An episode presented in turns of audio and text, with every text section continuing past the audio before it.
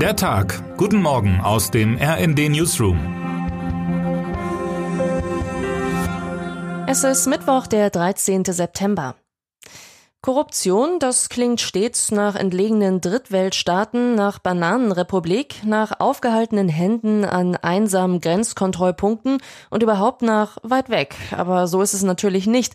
Auf dem Korruptionsindex von Transparency International steht zum Beispiel Ungarn gerade mal auf Rang 77, knapp vor den Salomonen und Burkina Faso.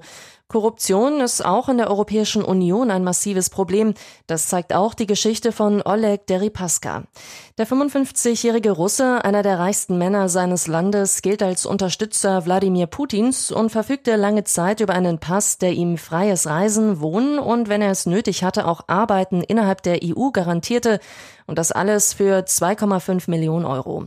Diese Summe musste er auf Zypern investieren, was ihm der Staat dann mit entsprechenden Papieren dankte. Oligarchen und Kriminelle sollen das Angebot gern und häufig angenommen haben. Ursula von der Leyen, die Kommissionspräsidentin, hat vor einem Jahr dieser und anderen Formen der Korruption in der EU den Kampf angesagt. Wenn sie heute vor dem Europäischen Parlament ihre Rede zur Lage der Union hält, dann ist das auch eine Erinnerung daran, dass sie bei diesem Vorhaben bislang allerdings kaum vorangekommen ist.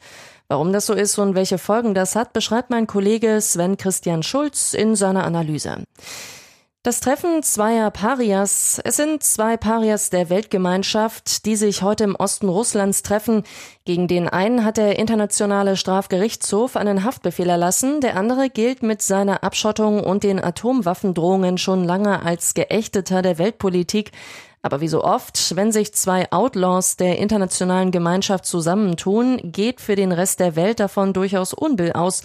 Vor allem die USA und Südkorea werden deshalb genau hinschauen, wenn sich der russische Präsident Wladimir Putin und Nordkoreas Machthaber Kim Jong-un heute voraussichtlich in Wladiwostok treffen.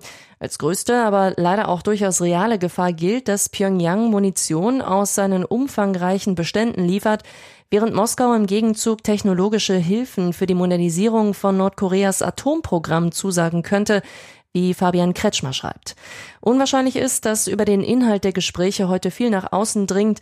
Weit wahrscheinlicher ist, dass es heute erneut Bilder von Kims Rückreise in seinem gepanzerten Sonderzug geben wird. Doch diese eher skurrile Vorliebe des nordkoreanischen Herrschers, die er mit anderen Herrschern teilt, kann nicht verschleiern, dass seine Reise für den Rest der Welt bedrohliche Folgen haben könnte. Knapp vor der Taube. Als sie vor vier Jahren nach Deutschland kam, sah alles an ihnen nach Zukunft aus. Der damalige Verkehrsminister Andreas Scheuer sah mit ihnen sogar das Zeitalter der Mikromobilität anbrechen. Aber gut, Scheuer irrte sich auch auf anderen Feldern.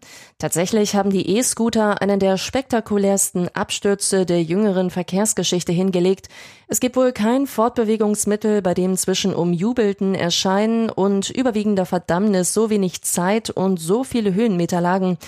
Gerade erst hat Paris die Roller nach einer Bürgerbefragung, in der stolze 89 Prozent gegen die E-Scooter votierten, wieder aus der Stadt verbannt.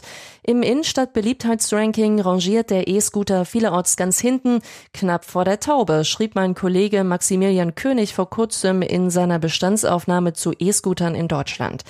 Wenn also heute eine YouGov-Umfrage zur Unbeliebtheit von E-Scootern veröffentlicht wird, kann man schon ahnen, was herauskommt. Wobei die eigentliche Tragik darin liegt, dass die hysterische Überhöhung zu Beginn natürlich ebenso übertrieben war wie die Verachtung heute.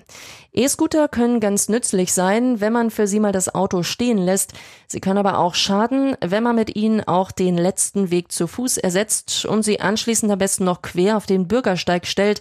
Ganz einfach eigentlich, aber das ist bestimmt schon zu kompliziert für eine Umfrage. Nach dem eher bedeutungsarmen Spiel gestern Abend gegen Frankreich richten sich die Augen nun ganz und gar wieder auf die Zukunft der deutschen Fußballnationalmannschaft. Für diese Zukunft gilt der frühere Bayern-Trainer Julian Nagelsmann nach wie vor als Favorit für die Nachfolge von Hansi Flick. Dumm nur, dass der FC Bayern München, bei dem Nagelsmann nach wie vor unter Vertrag steht, zwar offensichtlich bereit ist, ihn zu moderaten Konditionen freizugeben, wie mehrere Medien berichten, vom Deutschen Fußballbund aber hat dem Vernehmen nach offenbar noch niemand bei den Bayern angefragt. So dürfte er bei der Nachlese des Spiels heute der Elefant im Raum sein, an den jeder denkt, den aber niemand erwähnt. Während einer, dessen Lebensplan so etwas eigentlich gar nicht mehr vorgesehen hatte, ein letztes Mal erklären muss, wie er als Trainer ein Spiel erlebt hat. Rudi Völler, den Heiko Ostendorp in einem besonderen Porträt beschrieben hat. Und jetzt wünschen wir Ihnen einen guten Start in den Tag.